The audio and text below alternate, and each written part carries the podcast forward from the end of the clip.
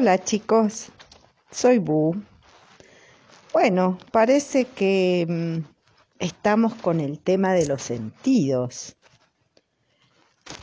Escuchamos el cuento de colores del ratoncito García, de cómo el ratoncito García llenaba de colores la ciudad.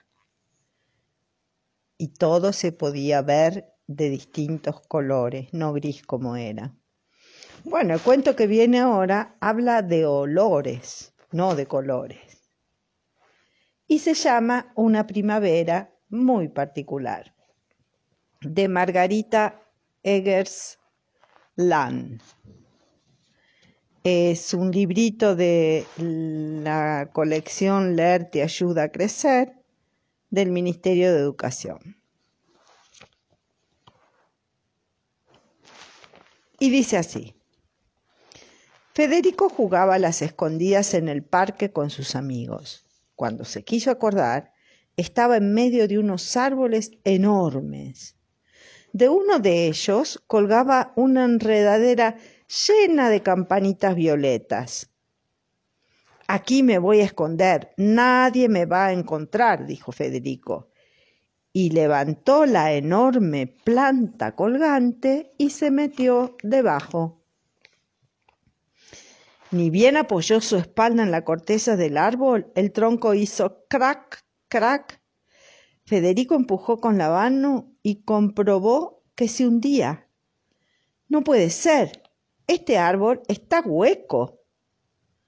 Con todo su cuerpo hizo fuerza hacia atrás y el árbol se abrió como una cáscara de nuez. Se hubiera pegado un porrazo terrible si no fuera porque cuando empezó a caer, su buzo quedó enganchado en una rama. En cuanto sus ojos se acostumbraron a la oscuridad, pudo ver hacia abajo un largo túnel y a lo lejos, muy, muy lejos, brillaba una lucecita. En una buena te metiste, Fede, se dijo a sí mismo. Con los pies pateó en el aire y chocó con algo duro. Parecía una escalera. Entonces se desprendió como pudo y empezó a bajar lentamente. Un escalón, dos, tres, muchos, ya no sabe ni cuántos así hasta que llegó a una puerta. Federico la abrió y a que no se imaginan lo que encontró. Chan, chan. Una viejita, muy viejita, toda encorvada y que hablaba sola. Federico caminó unos pasos pero la anciana parecía que ni lo veía. Iba y venía de un lado al otro con un largo palo, revolviendo unas ollas que hervían y largaban nubes de vapor. Cuando se cruzó con Fede, no se sorprendió para nada. Le dijo, correte, correte de mi camino, ¿no ves que estoy apurada? No llego a tiempo. ¿A tiempo para qué? preguntó Fede. Para la primavera. Pero basta de charla, vení y ayúdame. La señora tomó una cuchara de madera y se la dio a Federico. Toma, revolvé el perfume de las violetas. Yo tengo que terminar el de los jazmines y todavía ni siquiera empecé con el de las rosas. Ese es más complicado porque hay tantas clases de rosas. Mientras trabajaban, la anciana le contó que se llamaba Clelia y que era la encargada de fabricar el perfume de las flores. ¿Vos pensaste alguna vez quién fabrica el perfume de las flores? Bueno, Clelia. Pero resulta que ese invierno se la había pasado muy resfriada y se había demorado en su tarea. Fede revolvía con la cuchara un líquido muy extraño mientras doña Clelia iba echando con su mano arrugada unos polvos que sacaba de unos frascos pequeñísimos mientras decía Dulces violetas, amorosas flores, perfumen el aire con suavos, suaves olores.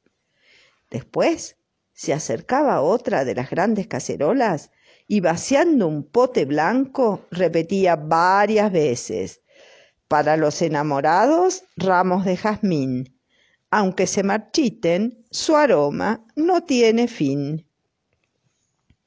Federico estaba feliz. Se sentía muy bien ayudando en tan importante tarea. Así que se ofreció amablemente para repartir los perfumes. Quería que la primavera pudiera llegar a tiempo. Bueno, dijo doña Clelia, tenés que ir por estos caminos y volcar los aromas en unos maceteros. Así los olores suben a las plantas y llegan a las flores. Federico salió presuroso a cumplir con su misión, llevando en una canasta un montón de tarros de perfume. Pero sucedió que, de golpe, se encontró en medio de un laberinto de, de túneles que tenían cartelitos como estos. Decían, Margaritas, 50 pasos a la derecha. De ahí salía otro cartelito que decía, Jazmines, cuatro saltos por el medio. Otro cartelito, claveles, veinte suspiros a la izquierda. ¡Uh, qué difícil! Yo le juro que Federico hizo las cosas lo mejor que pudo. Cuando subió de nuevo a la superficie, los chicos estaban poniendo mantelitos sobre el pasto, preparando el picnic de la primavera. Una nena se acercó a un clavel, lo olió y dijo, sientan qué hermoso perfume a jazmín. Y sí, ¿qué le vamos a hacer? Ese fue el año en que las flores cambiaron los aromas y todo el mundo anduvo muy confundido. Pero les aseguro que resultó una de las mejores primaveras, una primavera muy particular. Fin. Qué lindo, ¿no? Pensa, ¿quién le pone el perfume a las flores? Un beso.